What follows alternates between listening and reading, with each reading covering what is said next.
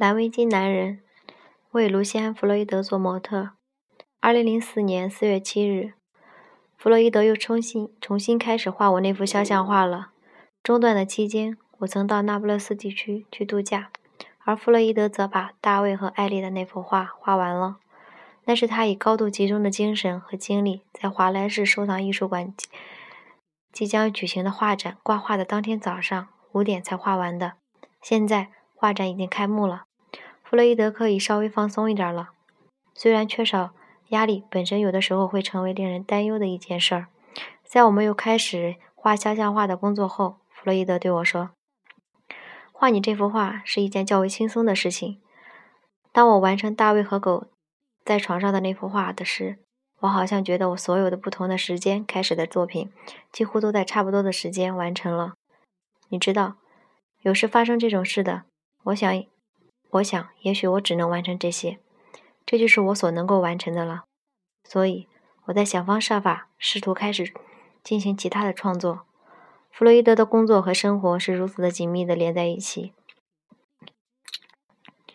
以致弗洛伊德有点迷信的担忧：如果两件事中的一件事停下来，那么另一件事也会跟着停下来。他的日常生活很少与绘画没有关联，即使在他休息的时候，他也在思考关于作品的形式和创作方法。他的休息时间一般安排在下午模特走了，傍晚模特还没来的空档里。下午的模特通常四点走，而傍晚的模特会在六点来工作室。弗洛伊德很少旅行，至少现在是这样的。他告诉我，也许我不想去其他地方的真实原因。虽然我已经是我虽虽然我十岁就来到了这个城市，但是到现在我觉得我还是一个游客，来到了一个最令我兴奋。也是我能想象得到最浪漫的地方。每当我产生要去其他地方的念头的时，都会想自己是不是疯了。因为就在伦敦，还有一些地方我没有去过。弗洛伊德不愿意到别处的地方，还有一个原因是他的工作在伦敦，他在这里进行创作。就他的哈伦·阿尔拉希德情绪来说，他觉得伦敦就是他的家。这里有着取之不尽的创作素材和主题。年轻的时候，弗洛伊德说，他觉得自己精力充沛，可以不停，可以不时停下来休息一段时间，然而再轻轻松松地赶上去。但随着年龄的增长，他越来越有一种抓紧时间来创作的紧迫感。我一直喜欢工作，但年轻的时候，我觉得自己不想成为一架工作的机器。但是他看上去很沮丧地说：“也许现在我成了一架机器。”过了一会儿。他对我说：“我是否告诉过你，我曾经客串过电影演员？我认为那是我做过最接近一般人的正常工作了。这是一个深入了解弗洛伊德的好机会，我当然抓住它了。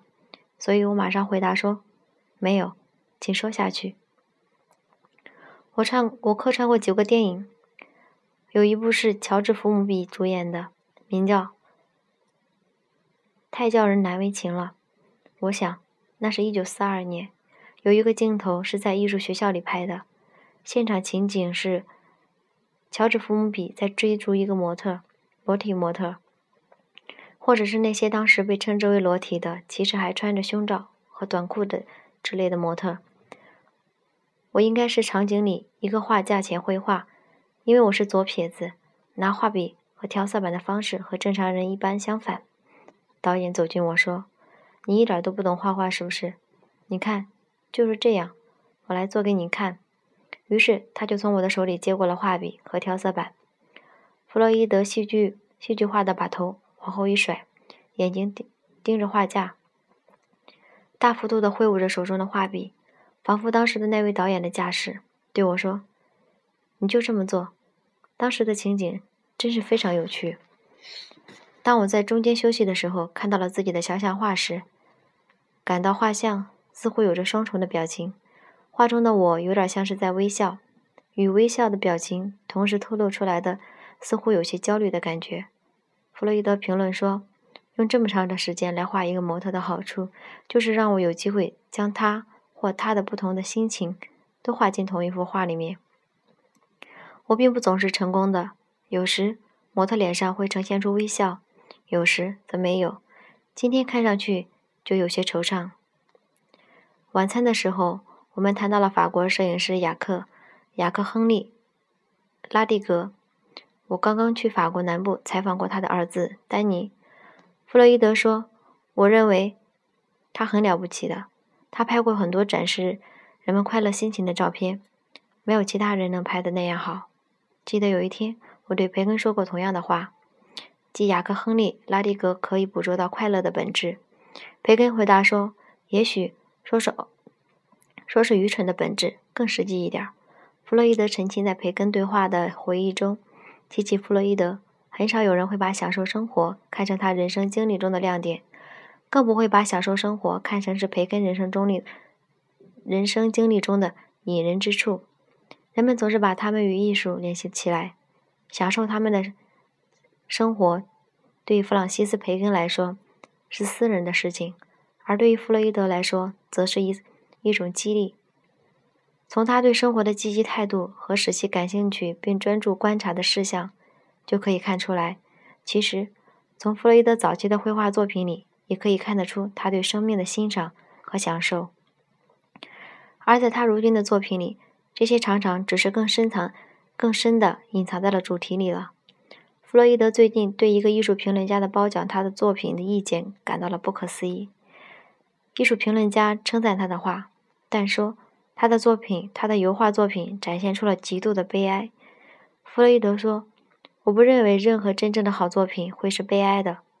悲哀是你看到作品时的心情，不自禁地说：‘哦，天哪！哦，天哪！太可怜了！’这是一种失望的感觉。相反，好的油画作品给观众的感觉是强烈的，会让观会让观众联想到很多的事情。尽管他已经八十出头了，但弗洛伊德。”仍然将绘画作为自己不间断的日常工作。他的生活方式充满了年轻人的活力。他给我讲述了几年前他和一个模特之间的谈话。我告诉他关于我的生活和我正在做的事情。他回答说：“你的行为就像是一个十几岁的青少年，年龄只是时间的一个把戏，它不是一种风格。我想不要为自己的行为设下限定、限制。我跟着自己的感觉走。”所以我对他说：“我知道你已经结婚了，有了自己的家，但在某个特定的时间，你一定也会被其他的女人所吸引。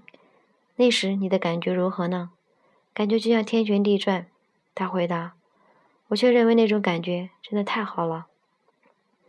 二零零四年四月十四日，在我们重新开始画我的那幅肖像画时，弗洛伊德曾经说过：“如何使画面上的其他的颜色？”与蓝围巾的色调协调起来，对我来说是一个挑战。今天，我终于看见了他用蓝色的颜料了。两条、两长条蓝色的颜料被挤到了调色板上。在看了好几个月的驼色、灰色和象牙色以后，乍一看到这鲜艳的蓝色，实在让我产生了一点惊喜的感觉。在中间休息的时候，我看着画面上的自己。觉得自己有点像道林格雷，因为我有的时候觉得会觉得画上的我看起来比真实的我更生动、更有活力。等弗洛伊德回到工作室时，我告诉了他我对自己肖像画的感觉。他说：“我对你偶尔有这样这样的想法，并不感到意外，因为你的精神状态和情绪变化很厉害，尽管你总是试图保持警醒。”我们谈到了秋季。将在泰特艺术馆艺术博物馆举办的格温·约翰和奥古斯特·约翰的画展。在过去的某段时间里，弗洛伊德与奥·约翰很熟。当时，奥·约翰已经老了，而弗洛伊德还很年轻。我到奥古斯奥古斯特奥古我到奥古斯特·约翰的法国的家里去拜访。他会不时走出工作室，到花园里去，然后。你就会听到弗洛伊德模仿发出口齿不清的声音、愤怒和咆哮声，以及演莎士比亚戏剧的那些老演员，比如唐纳德·维尔维尔菲特声音喊道：“哦，我的上帝！如果你看上那幅画，你就会明白他为什么那样做了。他是在疏解创作中的压力。奥古斯特·约翰的行为对弗洛伊德是一个警示。当时。弗洛伊德刚刚开始他的艺术生涯，现在，弗洛伊德的年纪已经比那时的奥古斯特·约翰还要大了，仍然不肯放下画笔，坚持不懈地进行创作。他对奥古斯特·约翰的欣赏不仅仅是因为他是一个杰出的画家，也因为奥古斯特·约翰可以成为弗洛伊德的一个创作主题。弗洛伊德更注重的是后者。他在穿上自己独特风格的方式。我记得有一次和他一起吃晚餐、吃午餐，回到工作室，回到他在泰特街的工作室时，天上开始下起了雨。我们闪进门廊时，他说：“我们是不是要躲避这些雨滴？”我觉得他是在说来自另一个时代的话语。我开车把他从乡下送到了伦敦。他的妻子多多，我觉得他是一个。绝对美妙的妇人，给了我一些建议。她对我说：“你知道他是一个有点好喝酒的人，所以一路上经过酒吧时，你可以停下来几次，让他喝上一杯。”我知道奥古斯特·约翰喜欢喝酒，但我从来没有见过他喝醉过。在途中第一个酒吧里，他喝了一杯酒。调酒师对我说：“现在，你觉得你父亲要再来一杯吗？”他听了话后非常生气。后来，在路上的经过酒吧时，我要停下来让他喝一杯，可他却很生气的对我说：“你没有必要在一个该死的酒吧前都停下来。你应该知道的，他会在很短的时间里一下子就会变得怒气冲天，但消气的过程也同样迅速，一下子就恢复了平常了。”格温·约翰是奥古斯特·约翰的姐姐，弗洛伊德对她极其尊崇。我认为她是一个非常非同寻常的女士，是一个伟大的画家。弗洛伊德自己的作品画面的气氛一般都很安静，而且在画的时候力求不停留下任何瑕疵。而格温·约翰的画也是如此，带有一种内在的平和、静谧，与他弟弟奥古斯特·约翰的作品透露出的突兀和悬亮正好相反。弗洛伊德就格。就格温和奥古斯特·约翰的姐弟姐弟俩抛出了一个惊人的见解。他说：“我认为人们人们之间的往来的信件。”格温·约翰谈及弟弟时，言语可以明显的看出，奥古斯特·约翰第一个情人就是他自己的姐姐。奥古斯特·约翰从一个害怕看见富人的人，变成了一个在富人面前非常自信的人。两者之间的改变是如此的突然。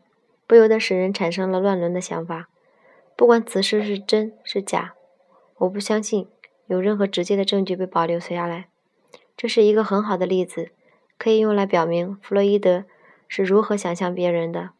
他有时间会得出非常惊人的结论。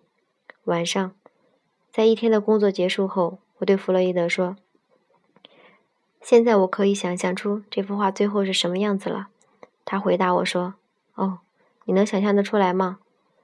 我可不能。二零零四年四月十六日，今天我和十四岁十四岁的女儿塞西莉一起来的。按了半天的门铃，也没有人来应门。过了几分钟，弗洛伊德才来到工作室。他的样子好像刚被电击过，头发一根根的竖起来。你怎么了？身体还好吗？我问道。弗洛伊德回答我说。我感觉很糟糕。我刚刚从颅颅骨科的专科医生那儿就诊回来。进门后，塞西莉留在了一个一楼，在餐桌上做她的功课。我和弗洛伊德则在楼上的继续那幅画肖像画的工作。弗洛伊德开始画那一幅新的裸体画。模特是一是一家艺术品搬运和存储公司的雇员。他是在工作时遇到弗洛伊德的。模特的名字叫。维瑞蒂·布朗也是傍晚来。我不来工作室的日子里，他就来。我们两个人的日程相互并不冲突。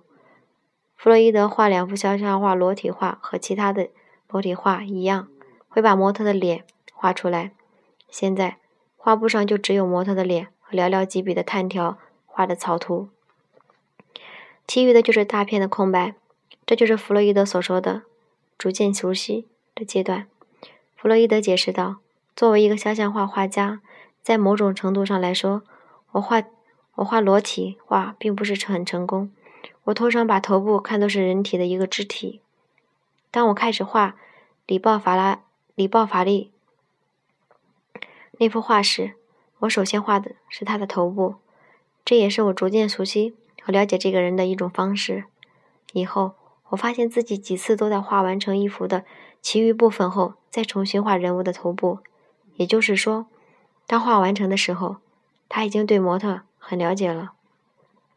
后来，大家一起出去吃晚饭，弗洛伊德找到了一个和我女儿塞西莉都感兴趣的话题。他回忆了1947年乘船到希腊小岛上去旅行旅行的经历。他告诉我们，船舱分四个等级，还有一种是无床位、无烦恼的票子。我买的就是这种票子。整个旅程只有三天的时间。船上的人给了我一些食物，在希腊语里，陌生人和客人用的是同一个字，这就很奥妙了。你说呢？他们总是要给我一些东西，比如把这只羊拿去。这样的事情让我觉得很尴尬，因为我到岛上后只住了一间房间，没有地方可以养一只活羊。弗洛伊德画儿童和青少年的小小画画得很好，他之所以能这样。是因为他完全像对待成年人一样认真的对待儿童或青少年。实际上，他对儿童和青少年模特的感兴趣一点都不比不亚于成年人的兴趣。举个例子来说，前一阵子有个小女孩做他的模特，他评论那个小女孩说：“她相当有趣，与别的孩子不同。她是那种人，不断的说话，永远也不会停下来，而你不知道什么时候会一直听听她讲下去。”你明白我的意思吗？他们这样讲啊讲，当然，他们会知道自己在讲些什么。某些有用的东西或者一些合乎逻辑的事情，在他们的话中透露了出来。你会意识到，小女孩是不停的把自己的头脑里想象的事情讲出来，甚至讲自己的梦境。你会听到那些梦是那样的复杂，里面有许多的人做许多不同的事情。开始的时候，你会想。他不可能做过这样的梦。听到后来，你又会改变自己的想法，觉得他一定是做过这样的梦，因为他绘声绘色的讲，讲述的很确实、很确切、很具体并不像是编造或夸大的什么事情。